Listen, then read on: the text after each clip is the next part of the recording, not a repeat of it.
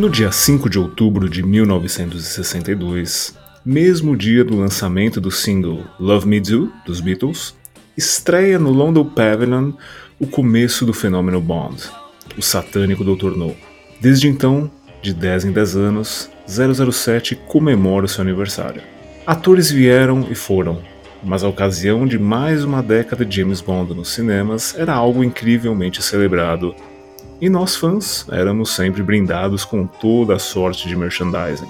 Sejam relançamentos de filmes em VHS, DVD ou Blu-ray, trilhas sonoras em LP, cassete, CD, enfim, eram inumeráveis os itens que poderíamos encontrar nas lojas e abarrotar nossas prateleiras com 007. Mas no aniversário de 60 anos,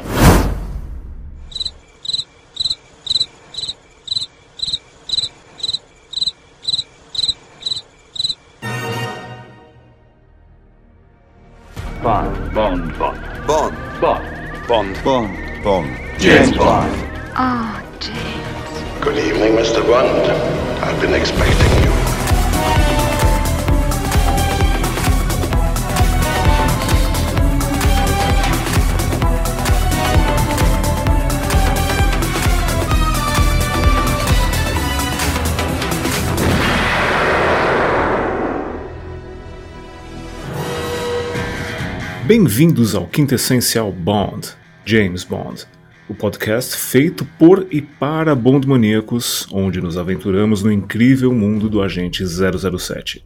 Eu sou o Thiago Verpa. E eu sou Yuri de Faria. Damos hoje sequência à discussão iniciada no nosso episódio número 16, Na Espera de Bond 26. E, spoilers, será uma discussão longa até o lançamento do 26º filme oficial na saga 007. Vamos comentar o aniversário de 60 anos da franquia e as últimas notícias da busca do novo James Bond. Parte 2 Evolução ou vandalização? Well, it's the search is non-existent at the moment. We're not really looking for anybody right now. We're we really want to take the time to celebrate Daniel Craig. celebrate Daniel Craig. It's time to stop! E a dona Bárbara Bobrinha ataca mais uma vez, com mais uma das suas várias declarações lacradoras, né? ou melhor, abobrinhismos. Eu acho que esse é o termo mais adequado.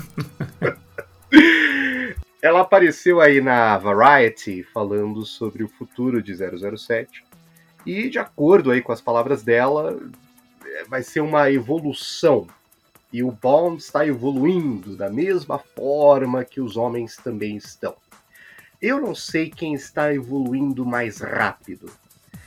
E ela deixou aí subentendido que essa abordagem depressiva de Sem Tempo para Morrer e toda a carga emocional da era cringe não ficará restrita nesses últimos 15 anos e seguirá na próxima etapa do, do personagem. Haja paciência, né, Thiago? Pelo amor de Deus. É, eu, eu, acho, eu acho que ainda mais depois do que Top Gun Maverick fez, é, essa, essa abordagem fica um pouco um pouco inviável, né? Eu acho que as pessoas estão querendo um pouco mais de diversão agora. É, eu, eu, me pergunto em que mundo a Bárbara Bobrinha tá vivendo. Eu acho que ela virou um avestruz e enterrou a cabeça dela na areia, porque Top Gun Maverick mudou tudo. Simplesmente mudou o gênero de ação. Exatamente. E, de novo, sigo defendendo a Era Craig, adoro a Era Craig, amo a Era Craig, mas a, a, mudanças precisam vir. E eu acho que Top Gun Maverick foi o o, a fagulha que agora reacendeu aí essa, essa questão. É, eu, eu, eu, eu acho que ela não está sabendo ler a realidade. Ela, ela está tentando ler o mundo de uma maneira, aí eu estou dizendo o mundo do entretenimento, de uma maneira anacrônica. Ela acha que nós ainda estamos na ressaca de um novo dia para morrer, com Jason Bourne, etc, etc. Mas hoje, cadê Jason Bourne? Onde está? É, o que, o que temos hoje aí é, é, John Wick, né? Que não, que pode ter uma certa carga emocional, mas uh, no fim é, é, diversão, é diversão. E temos agora Top Gun Maverick. Eu vou, vou, seguir batendo nessa tecla aí que Top Gun Maverick mudou, mudou tudo. É, será que ela assistiu Top Gun Maverick? Será que ela viu o filme? Eu acho que alguém tem que mandar esse Blu-ray para ela, tem que enviá-la para ela. Não, não, não, não, não. Alguém, tem que, alguém tem que alugar uma sala de cinema e botar ela no cinema para ver, para ela, pra ela sentir a potência. A potência dos jatos e o som estourando e etc. Não, alguém tem que chegar lá e falar para ela assim: ó, é isso aqui agora que é a, a norma no, no gênero de, de ação, né? Porque ela parece que se perdeu totalmente, totalmente. Fazer mais um sem tempo para morrer é descompassar a série do, dos seus, entre aspas, competidores. Né? Eu, eu vou mais longe, na verdade. Eu, essa sala de cinema que tem que alugar para ela assistir o filme tem que estar cheia de, de pessoas é, em êxtase assistindo o filme. Para realmente entender. E depois acho que tem que vir na sequência a Missão Impossível 6, para ela ver o Henry Cavill. E, a, a, e, tudo ocorrerá como, como torcemos aqui. Não, eu diria que ela tem que assistir a gente da Uncle. ah, esse ela já deve ter visto, com certeza.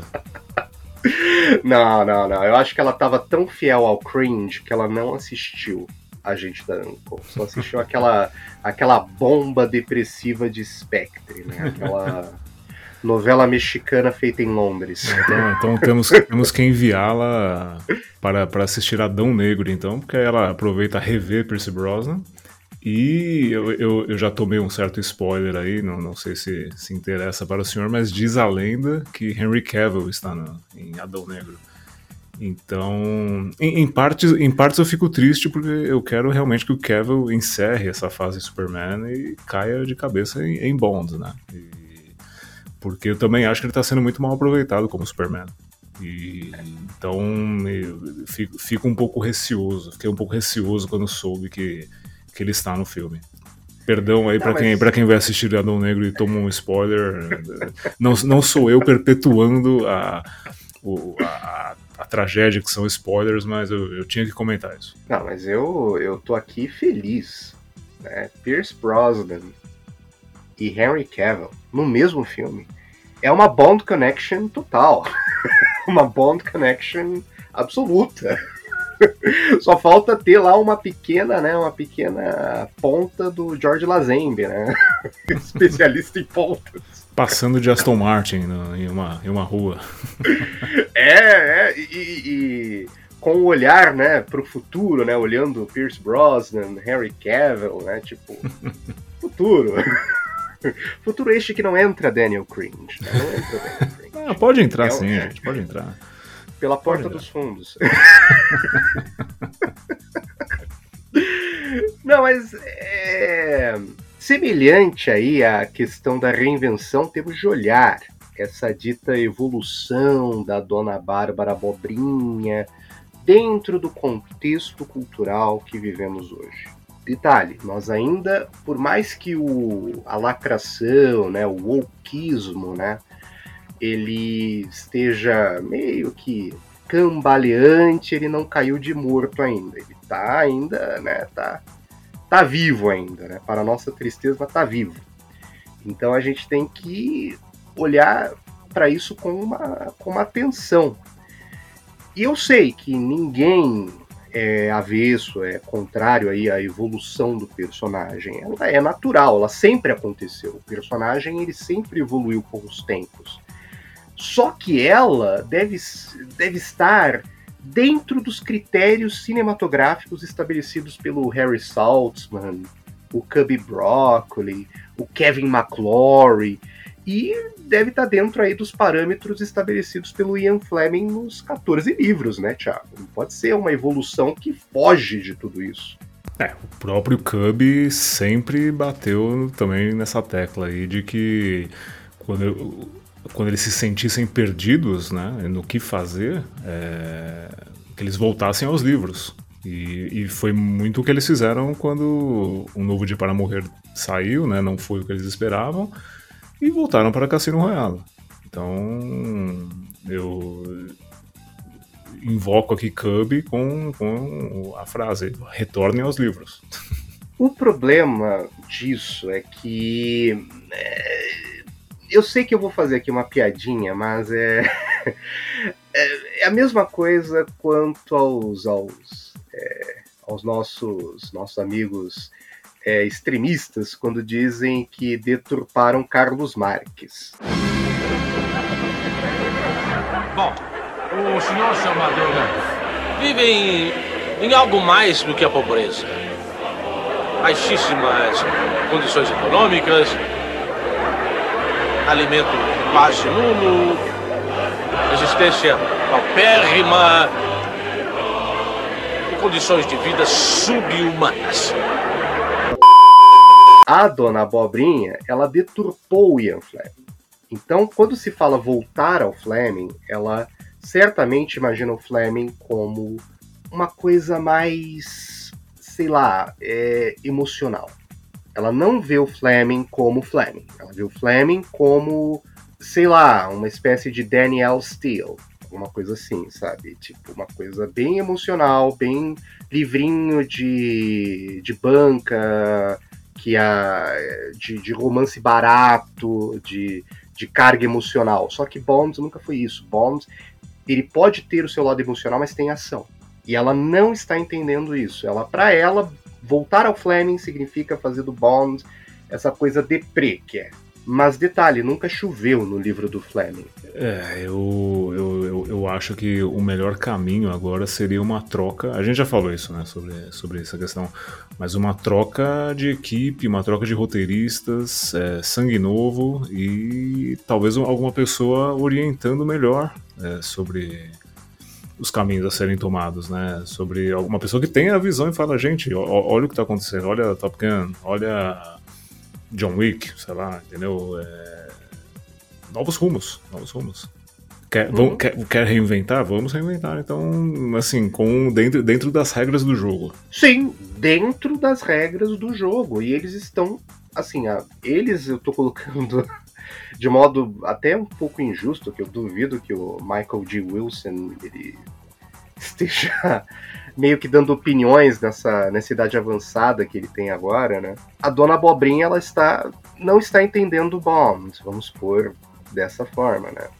E assim, é claro que o Bond ele evoluiu com o passar das décadas, mas a essência dele permaneceu imutável, permaneceu a mesma. O Bond do Connery, ele tem a mesma essência do Bond do Pierce Brosnan, é a mesma essência que tá lá. 2006 aí o, o trem desandou, mas é essa evolução dela me cheira pelo menos mais a uma vandalização pode levar aí uma deformação ainda maior da criação original. Será que essa nova era nos reserva o James Bond do Ian Fleming ou o James Bond da Bárbara Bobrinha? É, a, a proposta, quando houve o reboot da franquia em, 2000 em 2006, foi mostrar um Bond em, em início, né, evoluindo até chegar ao Bond que nós conhecemos. De novo, defendo a Craig, amo Cassino Royale, amo Skyfall, gosto muito de No Time to Die, mas O senhor é um herege, o senhor é um herege. Mas, eu, mas, eu, mas eu, eu, eu digo que o, o, Bon- o Bond não chegou aonde nós o conhecíamos. Né? Podemos dizer até que ele ultrapassou e mostrou novas facetas de Bond. Mas eu acho que agora é hora de retornar a, a, a base. A- retornar à nave mãe, vamos dizer assim. Eu acho que é aquilo que, é- que eu até falei em outros episódios. Muita gente fala do Bond ir para o caminho da galhofa, ir para o caminho do absurdo, como aconteceu várias vezes na série. Né? Você teve Só Se Vive Duas Vezes, você teve Diamantes São Eternos, você teve O Foguete da Morte, você teve eh, Um Novo Dia para Morrer, que são exemplos desses absurdos mas ninguém se atenta aos absurdos dramáticos, né? As pessoas se atentam aos absurdos cômicos, mas não aos absurdos dramáticos. A série ela chegou em absurdos dramáticos. Um bom exemplo é Permissão para Matar, um absurdo dramático. E que infelizmente está se replicando na era Craig. A era Craig ela toda é um absurdo dramático, que teve o seu ponto alto com é, Sem Tempo para Morrer, que é uma completa negação do personagem. Uma... Ao passo que Foguete da Morte é uma negação cômica do personagem, é levar o personagem para um caminho mais de farsa, Sem Tempo para Morrer, ele nega toda a essência do personagem, faz do Bond é, uma figura quase que sem nenhum vestígio daquele sobrevivente que a gente conhece dos outros filmes. É, não tem nada ali que eu possa dizer é James Bond, ao passo que, por exemplo, em Foguete da Morte, quando eu vejo aquilo, eu falo, é uma comédia. e é, Bond ele tem que ter esse equilíbrio. Ele não pode ser nem uma comédia pastelão, mas também não pode ser né, um drama bergmaniano, não pode ser uma, né, um filme da Nouvelle Vague, pelo amor de Deus. Eu acho que o, o, o trazendo para eras mais atuais, né, a GoldenEye é o equilíbrio perfeito, perfeito do que a gente precisa de Bond. Ele não é dramático demais, ele ele tem muita ação, muita ação bem feita. E tem o Brosnan, com, que também equilibra muito bem. Para mim, o Brosnan é o equilíbrio perfeito entre o charme e a brutalidade, vamos dizer assim. E eu, eu acho que Brosnan é o, é o Bond absoluto. Né? Eu sei que para mim o Bond absoluto é o Connery, mas uhum. se a gente for procurar um modelo para Bond, tipo um ator que foi de fato um modelo para Bond, Brosnan. Sim, sem dúvida nenhuma. Então é, é, é isso que, que precisamos e que, de novo, Cavill tem tudo isso. Cavill tem o charme, o Cavill tem a fisicalidade, Cavill está disposto, né? Ele está com, ele quer ser Bond. Então tá aí de novo, de novo, pelo amor de Deus, Cavill, Dei o papel para o Cavill. o problema é que a Bárbara Bobrinha ela tá procurando é, um clone do Daniel Cringe. É, eu sei que aqui eu vou parecer um fanzoca do Sean Connery. Eu sei que isso parece em, em todos os episódios que a gente faz, mas, mas enfim. É, mas quando o Connery ele saiu da série, o maior desafio da Eon era buscar um novo Sean Connery. Esse sempre foi o desafio deles. E eles chegaram a essa conclusão bem rápido, quando eles foram é, escalar a Serviço Secreto de Sua Majestade George Lazenby nada mais é do que um, um Connery dos pobres, né? Eu sei que aqui eu tô, tô fazendo meio que uma comparação baixa, mas é isso. O, o corte de cabelo, a direção que levaram é, o Bond dele em A Serviço Secreto de Sua Majestade, bom, um, um, um Connery do, dos pobres. Eles só mudaram com o Roger Moore só deram uma mudadinha ali com a escolha do Roger Moore, mas ainda assim, nos dois primeiros filmes do Moore, deram a ele características conerianas, vamos por assim, né? Deram a ele características que são típicas do Connery. Um bom exemplo é aquela cena lá do Homem da Pistola de Ouro, que a gente vai discutir no próximo episódio, em que ele vai lá, torce o braço da, da Bald Adams e faz lá um interrogatório da mulher, né? Sim, sim. Isso, é, isso é Connery, total. Sim. E, e, e, mesmo assim, nos bastidores, né? Pra quem já viu os extras, essas coisas, é, eles falam que aquilo não combinava com, o Roger, né? Eles chegaram a essa conclusão e mudaram, né? No filme seguinte você já tem uma outra abordagem.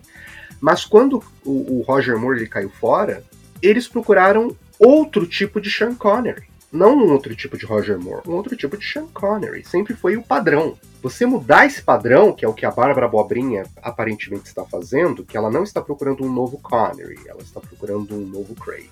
Isso pode levar a série a graves problemas, porque o Craig ele é a exceção, ele não é a norma. E tentar fazer dele a norma vai mudar muito da essência da série, da personalidade da série, enfim, vai ser uma outra série em que você tem um personagem chamado James Bond. Mas não é James Bond. Não é, É, o, o- o James Bond. O, o- lado bom dessa demora aí é que eu acredito que talvez ela, ela, com o tempo, ela volte a pensar com mais clareza, talvez. Se fosse uma decisão para ano que vem, eu acho que talvez esse caminho fosse seguido à risca.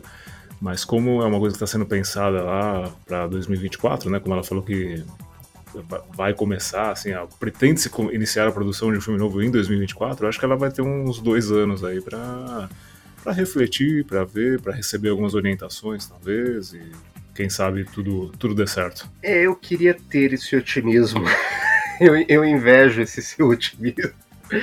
Mas, é, considerando que ela, se em 15 anos ela, ela achou que todo esse, é, esse rumo que a série tomou estava certo, isso vai apenas reforçar a visão dela para continuar. Então, eu não acho que ela vai ter um lampejo de, de sabedoria. É, e assim, com 15 anos, é, acho que, assim, historicamente falando, 15 anos é nada, mas é, 15 anos é muita coisa. É ano para burro, né? É, e, é- e foi o mesmo tom durante 15 anos. 15 anos. E mudar esse tom é recomendável. É mais que re- recomendável, é necessário manter essa pegada aí de, de, de drama, sabe, ultra emocional, levou a série para um campo que não é dela. James Bond ele não está mais disputando no campo de ação, ele está disputando, sei lá, com, com filme aí de romance da sessão da tarde, filme de tragédia, não tragédia de cinema catástrofe, mas tragédia emocional. É, James Bond é estilo, sofisticação, ação e um certo sadismo também, né? Aquela, é, aqueles, comentar, aqueles comentários mordazes, né? Quando, é, quando se mata lá um, um vilão, um capanga, né? Isso é marca registrada do Bond. Mas tudo isso aí se perdeu nessa, nessa era que se encerrou. Virou um, é, um dramalhão. Um dramalhão. Virou um filme que, assim, eu digo isso por mim. Eu não tô aqui condenando as pessoas que curtem esse gênero, mas virou um drama, um filme que a pessoa vai lá e chora, igual aquele filme lá do, do Richard Gere, né, aquele que ele faz o papel lá de um cara que tem um cachorro lá que espera ele na estação e tal. Nada contra quem gosta de- desse gênero de filme, nada contra, pelo amor de Deus, mas eu não assisto esse tipo de filme. Ah, eu, eu assisto e, e gosto, e... mas sim, então vamos, vamos concordar que precisamos de, de, de um Bond mais animado, vamos dizer assim. Não galhofa, não galhofa, mas um Bond mais, mais, mais divertido, mais entretenimento. chegar ao equilíbrio, o equilíbrio que foi atingido com a era, com a era Connery, com GoldenEye, é chegar a esse ponto de equilíbrio em que você tem a diversão e você tem também a espionagem séria. É você pegar é, Moscou contra 007 e 007 contra Goldfinger e colocar num liquidificador. É você fazer isso. É necessário fazer isso. Isso é Bond. Algo que a franquia Missão Impossível vem fazendo muito bem. Várias franquias, vários imitadores de 007 estão fazendo isso muito bem. É aquilo que a gente falou no episódio anterior, é triste você ver imitadores de 007. Pessoas que antes ficavam dependentes do sucesso de 007 para serem bem-sucedidos, hoje estão guiando o gênero de, de, de espionagem e de ação, porque James Bond deixou esse vácuo. Ele saiu dessa liderança. Então, eles ocuparam. Chegou Missão Impossível, ocupou. Chegou Kingsman e ocupou. James Bond simplesmente não quer ser Bond. Isso é muito triste. Então, é- essa é a. Se eu tenho uma crítica à era Craig, com certeza é essa, né? A gente, em poucos momentos desses cinco filmes, viu Bond confortável em ser Bond, né? É, parece que ele tava sempre com o pé pra fora. Falou, eu vou me aposentar, hein? Ah, não, tá bom, eu volto. Não, mas eu vou, eu vou sair, hein? Não tô afim. Não, não, mas tá, eu volto pra mais uma vez. Não, mas eu estou saindo, hein? Silvo! Sim, eu já sei. Também, saudão. Sim, eu vou. Sim, vai. Sim, eu vou. Então vai! Se aproveitam de minha nobreza. E isso eu senti falta. Talvez o único filme em que a gente viu ele confortável, bom, confortável em ser um agente foi Spectre, que foi um tremendo lixo, né? Mas isso eu sinto falta.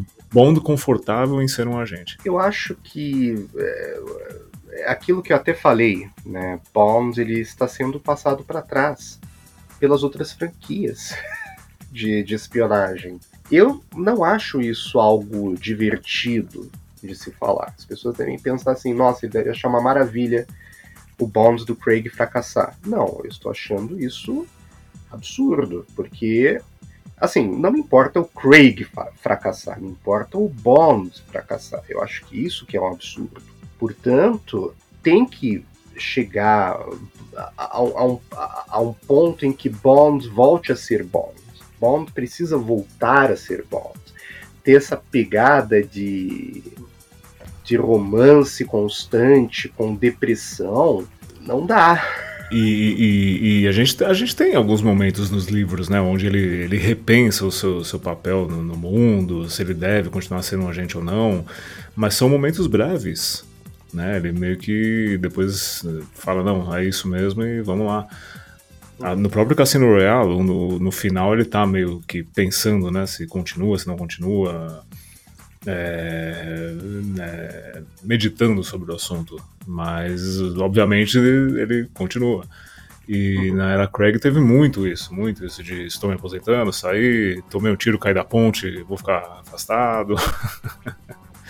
então eu, eu, eu, quero que o próximo Bond esteja, seja confortável em, em ser um agente. É uma coisa que essa série não percebeu, aí quando eu quero dizer essa série, eu quero dizer a de 2006 até agora.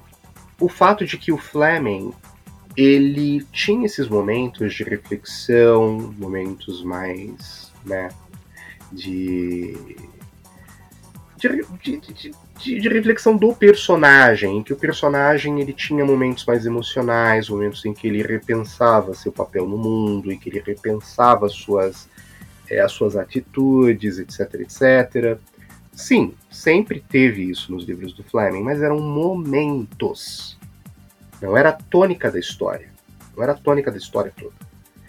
É a mesma coisa que eu pegar, por exemplo, trecho lá de Diamantes São Eternos, do livro, aquele trecho lá é, do final, da morte do Wint e do Kid, que é bem diferente do filme, muito diferente. É muito brutal e tentar levar isso à enésima potência. Se eu tentar fazer daquilo a tônica de qualquer filme de 007, então 007 vira gênero de horror, gênero de terror, horror. E não pode ser isso. Porque Bond não é gênero de horror ou terror. Não é isso. Ao passo que Bond também não é dramalhão. Não é tipo gênero de drama. Né, eu, eu detesto usar o, o, o termo aqui chick flick né? Detesto usar esse termo. Mas Bond meio que tá se tornando um chick flick. Ele tá deixando um pouco o campo dele. E virando filme é, que, por exemplo, as pessoas assistem na sessão da tarde para chorar. E Bond não pode ser isso. A série hoje ela precisa de um ator carismático que seja mais leve e conduza a série de maneira responsável com, com o seu passado, com o passado da série. E assim, essa pode ser só a minha opinião, mas essa década aí, mais de uma década nessa toada de novela mexicana, pode matar aí a, a série de uma vez. Isso nós não queremos. É aquilo que, que eu até disse, né? Ninguém quer ser o último James Bond. Talvez o Daniel Cringe queira. Né? Mas, pelo amor de Deus, se ele for o último, pelo amor, né? e é, a, série, a série hoje ela tem duas missões: atrair novos fãs e reconquistar velhos entusiastas de, de 007 que, assim, se viram aí abandonados nessa última década. Venhamos e convenhamos, a série ela virou as costas aos velhos fãs. Virou mesmo. É, fica. é, Isso já acho que eu já falei algumas vezes antes, né? É, Bond deixou de ser referência. A gente viveu numa época onde o, o sinônimo para um agente secreto era James Bond, era 007. E hoje isso se perdeu. A gente, eu, eu vejo assim, eu comento com pessoas mais novas, eu falo de 007, e muitos não, não, não, não fazem ideia do que eu tô falando. É, hoje você é mais Ethan Hunt. Né? Hoje, tipo, é mais Ethan Hunt do que James Bond. Eu acho assim, né? é, Quando você vê uma pessoa é, chorando e tal, né? É, é, como se diz, né? Você vê uma pessoa praticamente se debrulhando em lágrimas, agora é James Bond. Você tá chorando? Você tá depressivo? Ah, então você agora é James Bond. Isso se tornou padrão. Nada contra, assim, é óbvio que as pessoas choram, eu sei disso. Mas James Bond não é um personagem que você vê pra você chorar, né? E tipo, Ethan Hunt do, do Missão Impossível e tal, é, se tornou meio que uma, uma, uma referência de ação que o James Bond era. Onde isso se perdeu? Onde teve essa, essa desconexão? Onde, onde teve essa, esse ponto de virada? Onde um tomou o lugar do outro? É complicado. Chega, chega a ser surreal, né? surreal, surreal. E assim, falando aqui, eu sei que a gente estava falando dos velhos entusiastas, tem um velho entusiasta que a gente tem aqui que, que citar, né? Nós temos que comentar esse velho entusiasta, porque esse velho entusiasta é um ex-Bond. e o Pierce Brosnan, ele veio a público e numa entrevista aí, ele disse que não curtiu Sem Tempo para Morrer. De acordo aí com uma entrevista que ele deu a, a GQ, eh, ele viu o filme e apesar dele ter gostado de Skyfall, eu discordo dele, acho Skyfall terrível também. Não, não, não, não, não, não, não, não, não. Não, não. Skyfall é uma obra-prima. Não, pelo amor de Deus, aquilo lá só tem méritos de fotografia, de roteiro, pelo amor de Deus. Aquilo é Dark Knight, é, um remake de Dark Knight. Mas vamos lá. Chegaremos lá, chegaremos lá. Mas vamos lá. O Brosnan, apesar dele ter gostado desse remake de Dark Knight chamado Sky- Skyfall, é...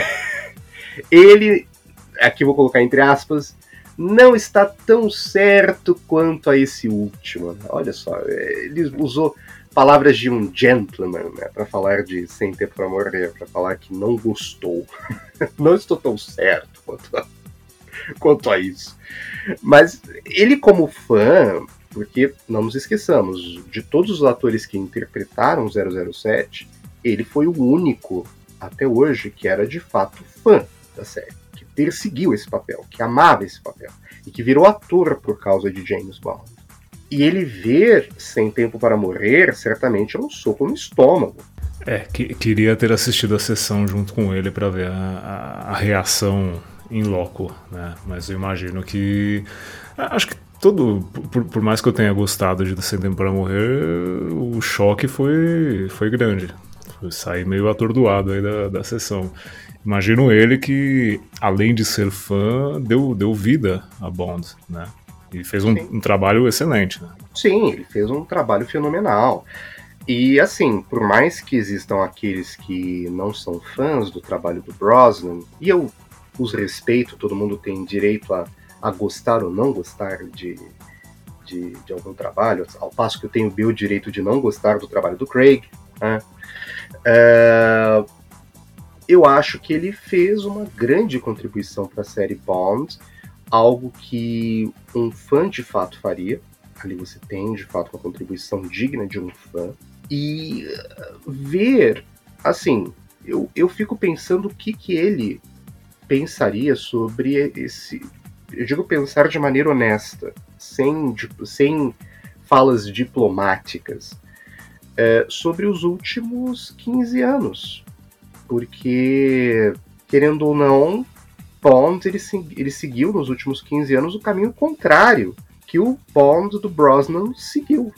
Foi no caminho oposto. O, caminho que o Brosnan foi, o, o Cringe foi no contrário, foi na, na contramão. Eu não entendo, ele simplesmente desfez tudo aquilo que foi construído lá no, desde GoldenEye. Vai entender, né? É, ele, ele mesmo diz que quando ofereceram o papel a ele, ele, ele disse que não conseguia se relacionar com, com Bond, né? Ele não conseguia é, se colocar no, no, no, lugar de Bond, etc. Foi, foi lendo Moonraker que ele encontrou algumas passagens e que ele falou, ok, isso eu consigo me relacionar. Mas, é... enfim, de novo, defenda a Craig com algumas poucas ressalvas. As consequências da era Craig que talvez me preocupem. O problema da era Craig é, sobretudo, o fato de que, como o ator ele não se via como James Bond, você tem um problema. Porque para um ator ser James Bond, ele tem que primeiro se identificar com o personagem. Tem que primeiro se ver ali, se ver fazendo. Se você não se vê fazendo determinada coisa, vai dar ruim, sem sombra de dúvida. Tem exceções? Tem. Um bom exemplo é o Cassino Royale de 67. O Peter hum, Sellers. Não ele... traga esse filme, não traga esse filme pra cá. Não traga. ele queria muito ser James Bond. Ele se, ele se via como, é, como James Bond. Ele queria ser James Bond de maneira séria naquele filme. Mas não deu certo. Acho que a gente sabe muito bem o resultado que é Cassino Royale de 67. Isso é uma exceção, em que você tem um ator que se vê no personagem, mas não deu certo. Mas também tem que ver que o filme foi numa outra direção, independente da, da decisão dos Sellers. No caso do, do Craig, tudo ali caminhava contra uma direção tradicional de 007. Tudo ali. Absolutamente tudo. Desde, o, desde a produtora, a dona Bobrinha, até, sei lá, o assistente lá de, de iluminação todos ali queriam fazer um filme que não era um filme de 007. Então, o resultado é esse, basicamente. E temos que falar, né, do. Temos aqui que abordar o aniversário de 60 anos já. 60 anos de 007 e o que nós tivemos aí de comemoração nesses, nesse, nesse aniversário de seis décadas do, da franquia. Talvez a, a festa mais, mais murcha desses 60 anos. De todos os aniversários de 007 que eu pude acompanhar, é, eu acompanhei o aniversário de 40 anos, o aniversário de 50 anos, e esse é o aniversário mais sem nada, nada que eu já vi. É como se não tivesse o aniversário de 007. É estranho, é muito estranho. São, é um aniversário de 60 anos em que você não tem um lançamento de merchandising, em que você não tem relançamento dos filmes em mídia física, em que você, enfim, você não tem quase nada. É, ma ma mais empresas parceiras fizeram lançamentos do que a própria Ion, né?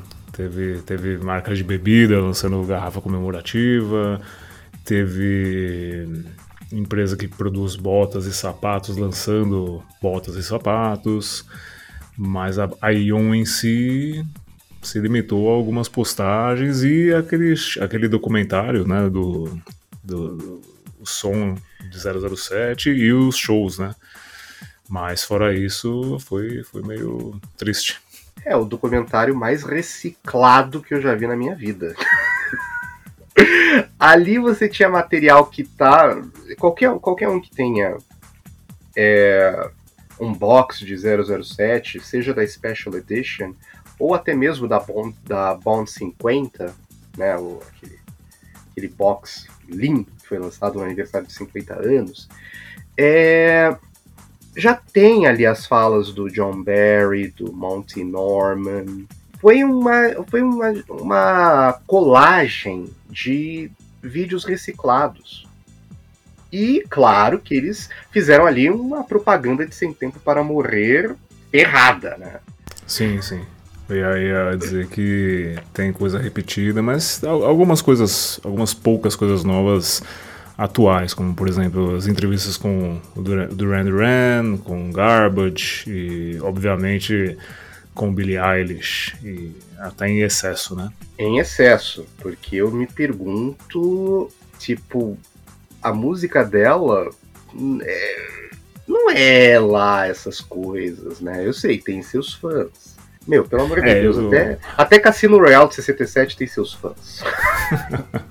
Pelo amor de é, Deus. ah, eu encontrei aí a minha, minha segunda crítica a Era Craig. É, desde Cassino Royale de 2006 eu não tenho um tema de Bond que, que me anime. ali não. É, como eu falo, se você tá esperando um Goldfinger, um Nobody Does It Better na era Craig, esquece. É, tal- talvez, é que eu não gosto da Adele. A Adele eu acho uma boa cantora, mas as músicas dela eu acho meio chatas, né? Mas talvez o tema de Skyfall se salve um pouquinho, mas o resto. É, é única- triste. É, é, única é vez que eles tentaram fazer um tema de 007 na era Craig. Sim, vez sim. E, e- e funcionou. É que eu realmente eu não, eu não, não, não gosto das músicas da Adele. Mas eu lembro que até, assim, até a, Até não. é, na era Brosnan, quando se anunciava um tema, eu ficava ansioso e, e- e, assim, até o da Madonna eu acho divertido. Mas na era Craig, só, só Chris Cornell salvou o, o barco aí do, do áudio. Não, mas eu, eu, eu ali consegui entender por que, que os temas. Esse documentário serviu de alguma coisa, pra, pelo menos pra mim. É, deu pra, pra eu entender como o Daniel Craig, as músicas da era Craig não são tão ruins. O Craig, ele é fã de Radiohead. Você vai escutar essa banda pra você ficar animado? É, ali- aliás, ainda bem que não deu certo deles gravarem o tema, né? Eles tinham enviado uma demo, né, com um possível tema de Bond que que não foi aceito, ainda bem, porque meu Deus, na- na- nada contra quem é fã de Radiohead, mas hum, não dá, não dá. Não ali, ali é, é uma disputa entre quem atinge mais o fundo do poço, né? Se é o Sam Smith ou ou o Radiohead. É tipo uma disputa ali, né? Tipo, quem, quem é pior? Não, é, e, ó, eu não gosto do Sam, do Sam Smith, mas pelo menos tem um, um leve toque de emoção. Um pouquinho, pouquinho, bem pouquinho. Porque De emoção Radio- desafinada, né? É. Porque a do Radiohead ia ser um. Nossa, ia ser. A do Radiohead deveria ter sido usada quando os mísseis estão chegando em Sem Tempo para Morrer. Não, ali você poderia escolher qualquer música da era Craig, com exceção de. É, é, de é, you, Know, My Name, Sim. né? Com essa exceção. Mas você poderia usar qualquer música da era Craig ali. Porque, meu, é só música de velório. é Só música de velório. É, é incrível, é incrível isso. Mas, é, assim, o documentário ele não traz nada de novo. Eu sei que a gente vai fazer aqui um, um comentário sobre esse documentário, mas não traz nada de novo, nenhuma informação nova que os fãs já não saibam. É um conjunto de obviedades com comerciaizinhos ali de sem tempo para morrer entre os segmentos. Nada além. E, assim, eu eh, me lembro quando foi lançado o documentário Everything or Nothing, no aniversário de 50 anos. Documentário E- fantástico. e é muito bom. passagem. Muito bom. Muito bom. Eles, é, é- é esse- é esse, é esse que é o problema. A Ion, ela sabe fazer coisa boa. Ela não faz porque não quer. ela não está fazendo porque ela não quer. Apesar de eu não gostar tanto do Everything or Nothing, porque eles batem um pouquinho no Kevin McClory. Mas fazer o quê, né? É o documentário da Ion. É óbvio que eles vão bater no McClory. Mas é, é um documentário muito melhor e traz informações mais relevantes e mais interessantes do que esse documentário lançado no aniversário de 60 anos. É, porque temos ex-bonds envolvidos com é, é, muito, é, muito, é muito abrangente, muito esclarecedor, muito. traz muitas coisas novas, né? E saudades, saudades desse documentário. que, diga-se de passagem, não saiu é, em formato físico aqui no Brasil, infelizmente. Mas eu, eu, imagino que assim não, não seria possível refazer um, algo desse tipo para o aniversário de 60 anos, né? Então eles tiveram que optar por um, uma outra abordagem, outro tema. Mas faltou, hein? Faltou. Eu tô, eu tô lembrando no aniversário de 50 anos que saiu aquele livro enorme aqui no Brasil de, uhum. de dos posters, né? Os 50 anos de posters. Eu tenho aqui. Eu também tenho. Saiu aquele box maravilhoso também, que, que, que vem, vinha com todos os filmes, com espaço para Skyfall, quando chegasse, quando fosse lançado em Blu-ray. E 60 anos, nada, nada, nem, nada, nada, nada. Nada. Tem a lápide lá na. Onde foi, onde foi gravado lá, Sem Tempo para Morrer. A gente pode levar flor lá. Né?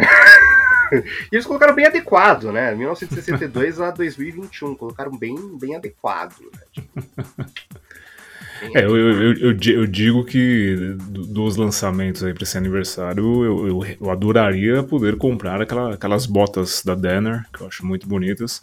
Compraria, mas ficaria com dó de usar, então fico meio dividido. Mas assim, foi, foi um lançamento que eu achei bem interessante. Mas, de novo, a gente cai naquela coisa de que é, o, o, merchandising atual não, não atinge o, o grande público, vamos dizer assim. Não é acessível à grande maioria.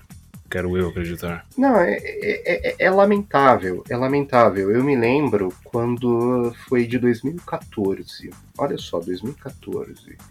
É, quando Goldfinger fez 50 anos. E foi feito um lançamento, teve até na 007 Store, né? É, de um pôster lindo de Goldfinger, em que a mulher dourada, né, no pôster, ela brilha. Eu comprei esse pôster. Eu tenho ele aqui. Eu só não tenho ele emoldurado porque eu não tenho espaço.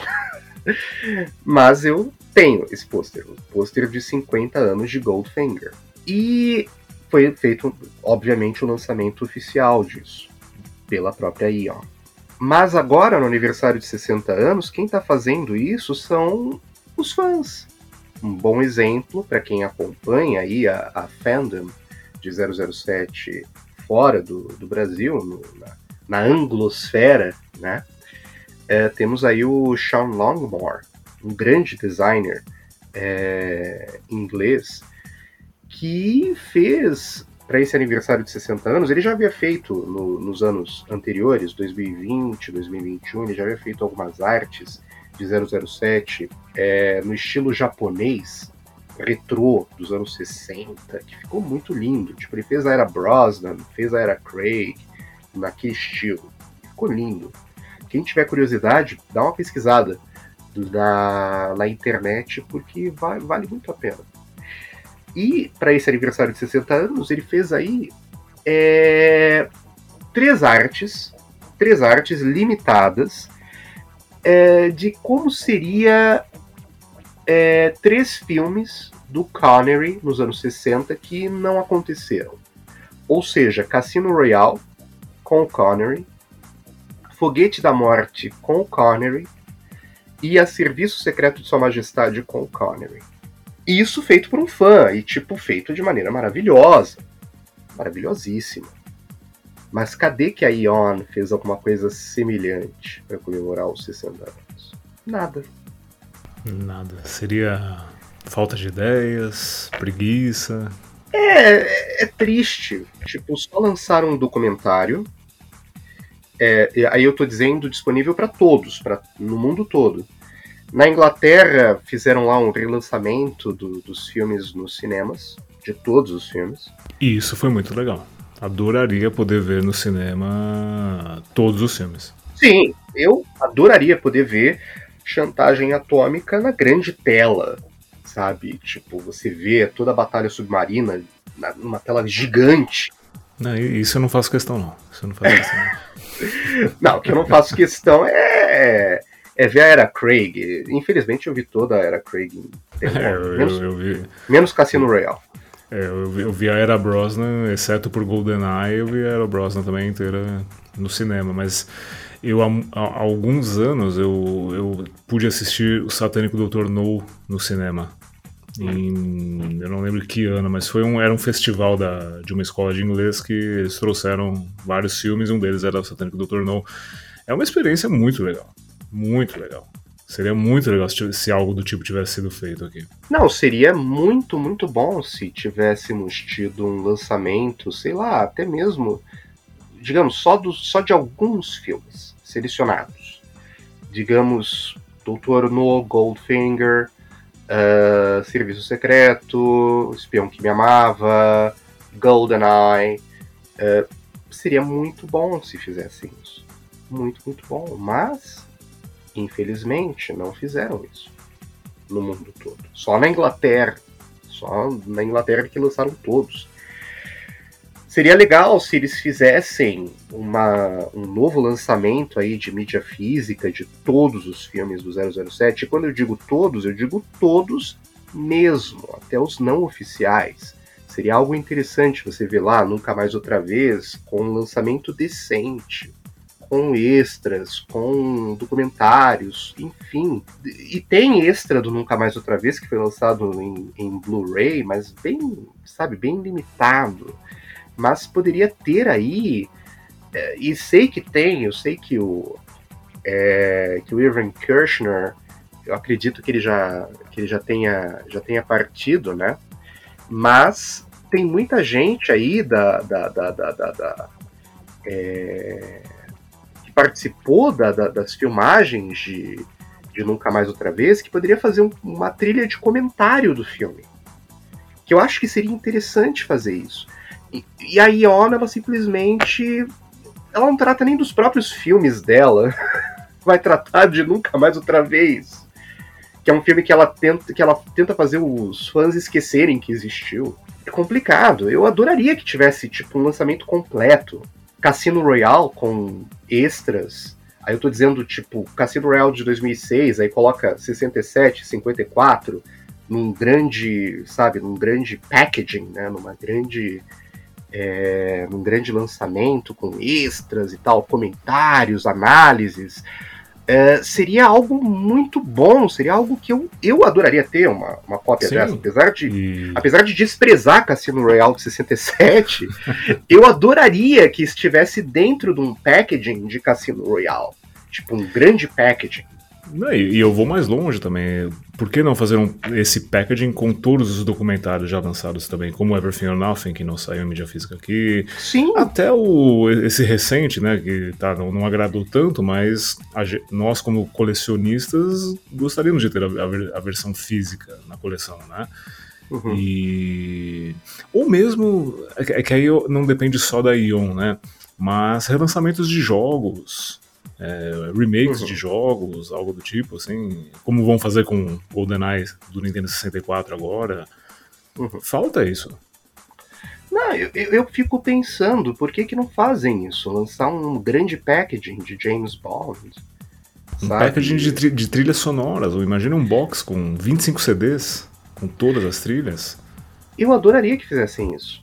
Eu adoraria que fizessem, tipo, box com as trilhas um box gigantesco com todos, todos os filmes que foram lançados de 007, todos os filmes.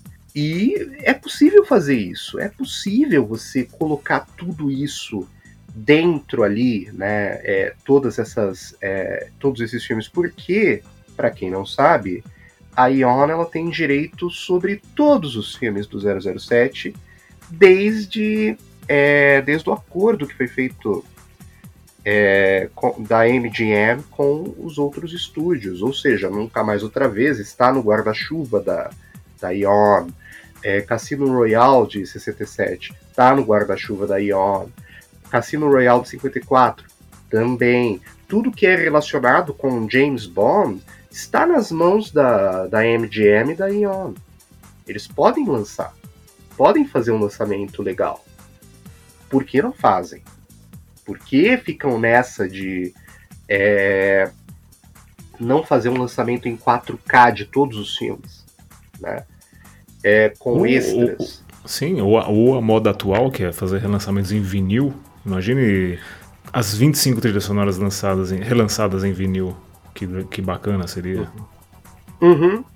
Não, eu adoraria que eles fizessem uh, uma coisa que eu me lembro que fizeram para trilha de Twisted Nerve, do aquele filme dos anos 60, que o Tarantino colocou a música lá do assovio no, no Kill Bill. Né? A trilha brilhante, composta pelo Bernard Herrmann. E fizeram um lançamento em LP, duplo, com, é, com um pequeno compacto. Eu tenho aqui, eu comprei esse lançamento. Veio com pôster, veio com informações de luva, é gatefold, lindo, lindo lançamento, lindo, não tenho o que falar desse lançamento, lindo. Por que não fazem isso de todos os filmes do 007? E é possível fazer? Fazer uma edição limitada de todos, né? Quem sabe no de 70 anos. Esperar aí 10 anos para isso acontecer. Meu Deus do céu! 10 anos! Mas é. É complicado. Dá, dá, dá, tempo, dá tempo de juntar o dinheiro para, para esse investimento. Não, mas é, é, é, triste, é triste, isso é triste. Você vê que não tem esse cuidado da, da Ion.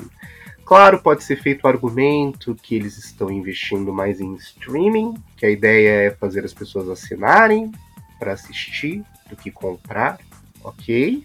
Mas edições limitadas sempre existiram, por que, que não fazem? Né? Tipo, um lançamento aí de edição limitada, desses é, dessas trilhas, até de filme em 4K, por que não? Né? Por que não fazer algo, é, sabe, algo bem, bem interessante? Eu adoraria um lançamento de A Serviço Secreto de Sua Majestade que incluísse lá o documentário do Lazembe, lá o Becoming Bond. Por que não fazem? Por que, que não chegam a um acordo? Por que, que não fazem essas coisas? Talvez no de 70 não, não saibamos o motivo. Tem, tem que ter algo, tem que ter algo no, no, no meio aí. Não, não, é, não é possível que seja apenas uma vontade, não sei, não sei. Eu acho que é uma, uma questão de. Como eu posso colocar? De mismanagement. A marca 007 está em mismanagement. Mismanagement, para quem não sabe, é administração ruim uma administração mal feita. Assim como Star Wars. Star Wars, ainda com mismanagement, ainda consegue apelar para o seu público meio que de maneira precária, não é o ideal, mas apela. James Bond, ele já não faz mais isso, já não apela mais ao público. O apelo agora é só para riquinhos depressivos que queiram gastar é, fábulas com chapéus, né? É, ursinhos de pelúcia e essas coisas. Até agora não me desce o fato de que eles lançaram um urso de pelúcia com o produto de 007. Até agora isso não, não desce a minha garganta. Eu fico indignado. Mas James Bond, ele não era só isso, né? A gente até falou isso no, na outra discussão, né? James Bond ele deve ir além. O merchandising de James Bond é infinito. Né? Muita gente aí reclama da, da iconografia de 007 no 40 aniversário. Ah, fizeram muita referência aos filmes anteriores. Bom, eu acho que essas pessoas que reclamaram agora estão se sentindo bem contempladas, porque não tem nenhuma referência a nenhum filme. Uh, não, até, coisa, até coisas básicas, e assim, fugindo até do aniversário de 60 anos, mas ano passado, por exemplo, com No Time to Die, era meio que de praxe a Heineken fazer algo, e, fez algo, né? Mas essa, esse algo que eles faziam vinha para o Brasil normalmente. Uma latinha comemorativa, uma, uma garrafa com alguma coisa. Nem isso teve por aqui, entendeu? Acho, que além de aí um não está caprichando nisso, o, Brasil também está abandonado para esse tipo de coisa. Totalmente abandonado. É, o problema é que até os mercados principais estão abandonados, que são o mercado periférico. então, se o mercado principal também não tem nada, absolutamente nada. É um mato sem cachorro. Não teve uma grande celebração. Ah, mas teve um show lá no Albert Hall com a Shirley Bassey cantando Goldfinger e mais alguns outros cantores interpretando temas de 007.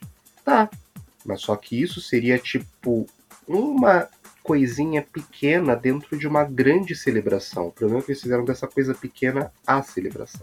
Quem aqui se lembra do aniversário de 40 anos, pelo amor de Deus, para onde você virava tinha merchandising de 007. Pra onde você virava tinha coisa. Saudades, saudades.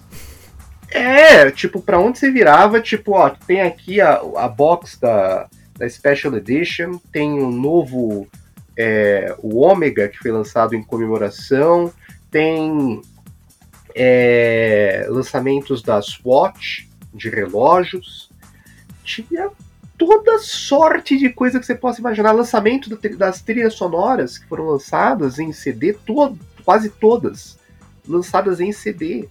Até GoldenEye, se não me engano, foram lançadas todas em CD e expandidas. Eu sei que não é o ideal, né? elas, muitas delas é, vieram faltando, por exemplo, o Doutor No não tem, não tem, é, não tem trilha expandida, Moscou não tem, é, Goldfinger foi bem, foi bem limitado, não tem tanta, tanta trilha assim como, como, como a gente esperava. Mas outras vieram completas, como Só Se Vive Duas Vezes, A Serviço Secreto de Sua Majestade, Diamantes São Eternos, Vive e Deixe Morrer. Portanto, é, é um contraste gigantesco para o aniversário que a gente está tendo agora. É como se dissessem, nós, nós estamos comemorando só 15 anos do cringe. E como 15 anos do cringe não tem nada, tá aí, nada para vocês. a gente deveria ter tido um aniversário melhor. Talvez essa ausência de comemorações, merchandising, etc, etc, poderia ser compensada com o anúncio de um novo James Bond. Poderia que ser é compensada por isso. Que é o, é o, que eu acho que todo mundo esperava, né? Eu, eu, eu, tinha, eu tinha duas esperanças. Um anúncio de, de talvez o futuro rumo da, da franquia, seja com. Ó, estamos trabalhando um roteiro e o, o plot que temos em mente é esse aqui, que é o que eles deviam ter feito na pandemia, né, na minha opinião. Mas eu também esperava que falassem algo, talvez, do jogo, né? Esse jogo, esse Project 007 que estão trabalhando, mas também parece que ainda vai demorar para ter algum tipo de anúncio. Então, é isso, é isso. Tivemos o que? O, o livro do. O, nossa, me fugiu o nome agora. Anthony Horowitz. Isso. o, tivemos o livro do Anthony Horowitz. E foi isso. É só isso! E, e o só... livro saiu antes, né? O livro saiu meses antes do aniversário. Nada mais, nada mais, nada mais. A não ser se, tipo, se você for fã de Sem Tempo para Morrer, eu sei que tem aí uma, uns dois ou três que devem ser fãs, né? Eu, eu, sou, eu sou um deles, sou um deles. uh, tem o documentário aí da música do 007 que basicamente é um documentário sobre Sem Tempo para Morrer basicamente. Porque só fala da Billie Eilish com aquele cabelo colorido dela e aquelas opiniões exóticas, né? Então, é isso. Mas, né, não, pra quem dizer, é, é, que, é que nem eu digo, tem gente que reclama, eu sei que aqui eu vou voltar a exaltar Nunca Mais Outra Vez, bem antes, quando, já vou deixar claro de cara, eu sou fã de Nunca Mais Outra Vez, sou fã desse filme. Mas todo mundo reclama da música da Lenny Hall, né? Aquela música lá. Never, never say never again. Uma tragédia essa never música, uma tragédia. Never again, never. Pelo menos, pelo menos é, é uma música interessante de se ouvir. Agora. Discordo, no, discordo. Agora, No Time to Die é uma música que você não escuta. É uma sessão de ASMR aquilo lá. Não é nem uma música. Enfim, quem gosta de No Time to Die não tem estofo para criticar quem gosta de Never Say Never Again. Veja bem. Veja bem. Mas bom, finalizando aí com uma boa notícia, eu sei que é uma notícia que pode não não estar ao nosso alcance aqui no Brasil, né? Mas os livros do, do Ian Fleming vão ser relançados no próximo ano com a própria marca Ian Fleming. A própria Ian Fleming Foundation vai relançar todos os 14 livros do criador do 007. E serão lançamentos especiais, terão, terão lançamentos em brochura, em capa dura, e será, pelo, pelo que foi dito, serão lançamentos é, interessantes. Pode ser talvez o mesmo nível da Folio Society, né? Torceremos para isso e eu não vou nem torcer para chegar aqui porque eu sei que não vai chegar. Mas, é, e lembrando que ano, que ano que vem, 2023, teremos o aniversário de 70 anos de Cassino Royale. O livro. Uhum. Sim, sim, sim. 70 anos do, do primeiro livro do 007 publicado.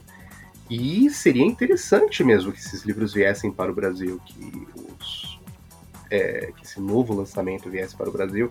Quem sabe se nós tivéssemos aí um relançamento em português de todos os livros do 007. Algo que, foi, que sempre foi prometido pelas editoras, mas nunca entregue, né? Eles sempre lançam os, o, as figurinhas carimbadas, né? Sempre lançam Diamantes São Eternos, Moscou contra 007, que pela primeira vez, né? É, quando a Alfaguara lançou aí, é, relançou o livro, finalmente veio com o título correto, né? traduzido de maneira correta, da Rússia com amor. O que, é, o, o que já é um avanço, né? Porque antes era publicado de maneira errada. A primeira vez que foi publicado no Brasil foi lançado como espionagem. A Rússia põe o amor a seu serviço. Com uma capa medonha. É uma capa horrível, horrível, horrível. O pior foi Doutor No, que foi lançado como Terror no Caribe. Né? Enfim. Mas o que prova que estamos evoluindo, né? Evoluindo. Espero, né, que quando eles forem lançar Octopus no Brasil, não lancem como Encontro em Berlim, como foi lançado é, originalmente, né? Mas também não lancem como Octochina, né?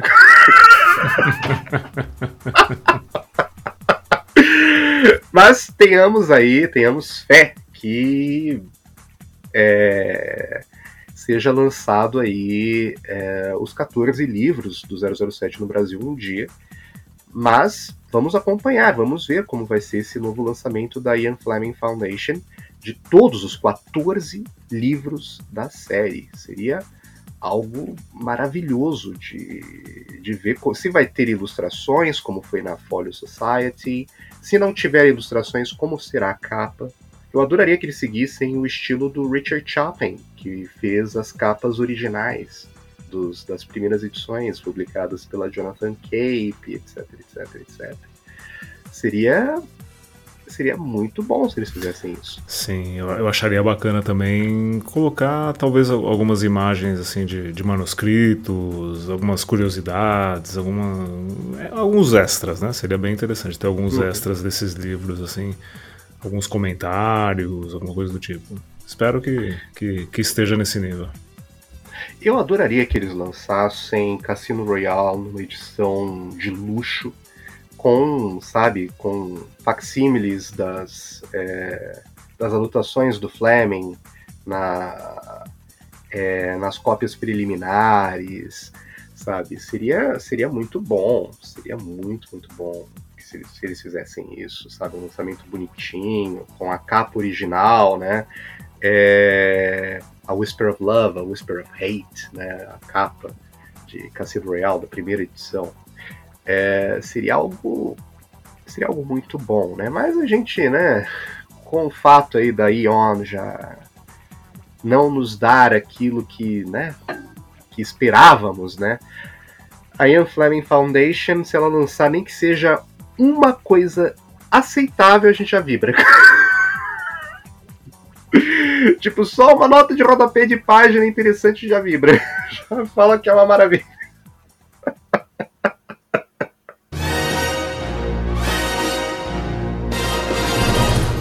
Se gostou do que ouviu, não se esqueça de nos seguir no Spotify.